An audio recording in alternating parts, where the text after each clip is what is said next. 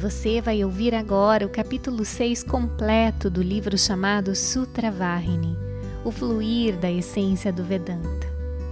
Que seja uma escuta inspiradora. E que bom que você está aqui no SciCast, o seu podcast com ensinamentos de Sri Satyasai. Vamos lá, desfrutemos.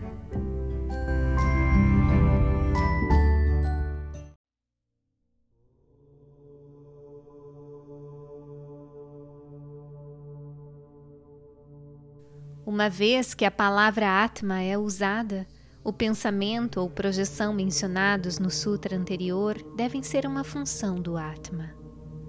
O fogo ou a água são produtos, efeitos da vontade. As palavras projeção e manifestação não podem ser interpretadas em um sentido secundário ou figurativo. O Atma é indicado como a única entidade primordial nos textos revelados ou nos Vedas. O impulso ou a resolução é algo que se origina no próprio Atma, não em qualquer outra entidade. A totalidade do cosmos cognoscível é apenas ser, sat, ou existência. Qualquer forma que tenha assumido no decorrer do tempo e nos limites do espaço é na realidade apenas o ser, ou seja, o Atma. Essa é a lição dos Vedas. Nada é inerte e inativo. Assim encontramos por vezes a palavra Atma aplicada para denotar até mesmo a matéria primordial. A matéria primordial é o instrumento que cumpre a vontade da consciência soberana, do Ser Supremo sendo operada por ele, que é a própria causa, a natureza também possui em si o atributo da consciência. A consciência do Atma é a chave para a libertação. O indivíduo, acreditando que está separado do todo, ou seja, do universal, está sujeito a desejo e desespero, amor e ódio, tristeza e alegria. É atraído pelo mundo dos nomes e formas. Tal pessoa é caracterizada como presa. Por isso, a necessidade de libertação é urgente. E para libertar-se, a pessoa precisa abandonar sua dependência e apego à criação. O cego não pode ser salvo por outro cego. O desamparado não pode ser ajudado por outro desamparado. Como pode um homem, ele mesmo, carente e indefeso, remover a pobreza, o sofrimento e a dor do outro? Os pobres devem aproximar-se dos opulentos, dos ricos. Os cegos devem procurar a orientação de uma pessoa que possa ver. Aqueles que estão presos e cegos por conta das dualidades da criação precisam buscar refúgio no tesouro inesgotável de compaixão, poder e sabedoria que é o Divino Atma. Então, será possível ao indivíduo libertar-se do desamparo do sofrimento e desfrutar da riqueza da bem-aventurança espiritual, Ananda, e alcançar a meta da existência humana. Essa consumação é alcançada e a consciência átmica é obtida pela graça da divindade suprema. Onde o Atma deve ser procurado? Onde reside o Atma? Como se pode conhecê-lo? Adorar as coisas aparentemente desprovidas de consciência como sendo manifestações da consciência soberana, o Atma ajuda no processo. Somente os buscadores espirituais que estão firmemente apoiados na divindade suprema sem forma e sem atributos podem genuinamente entender o princípio do Atma.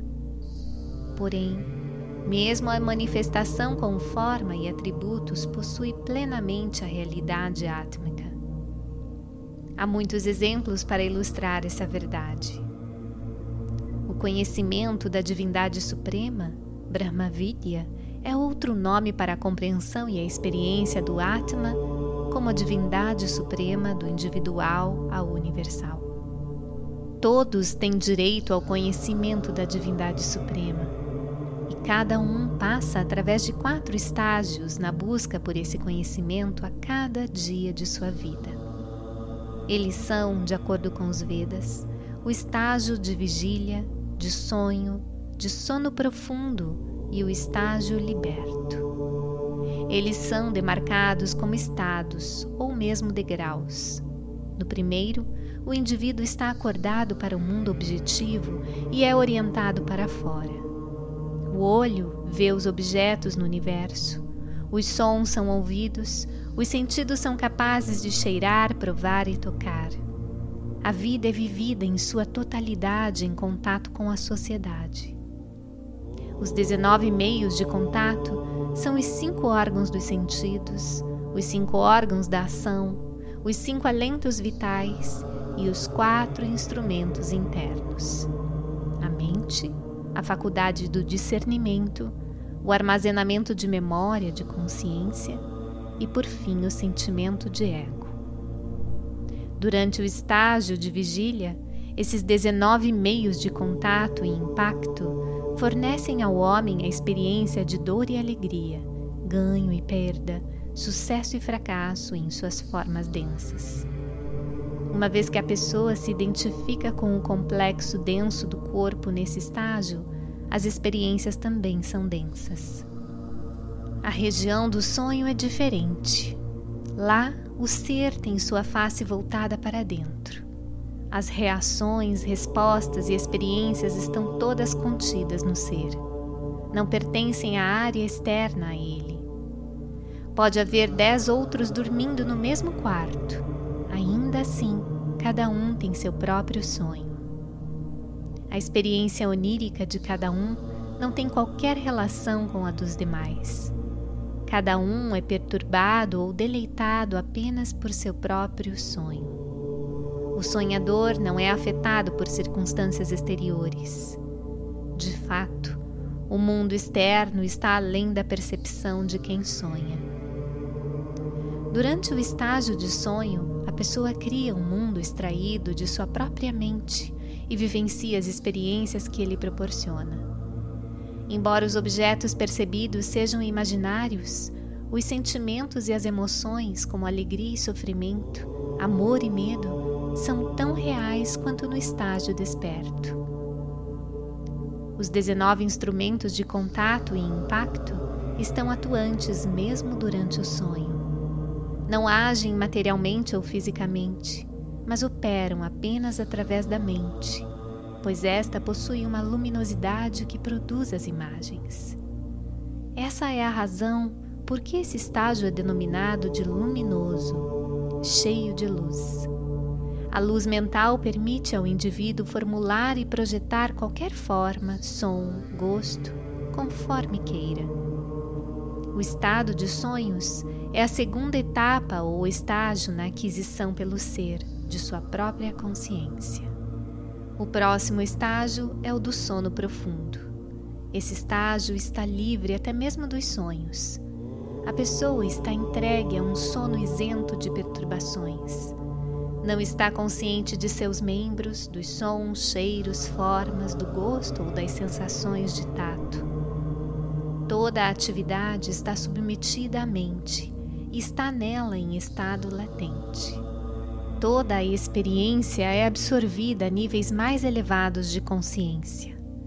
Não há sentimento de separação ou identidade, de particular ou universal, de parte ou do. Não há experimentador ou experiência.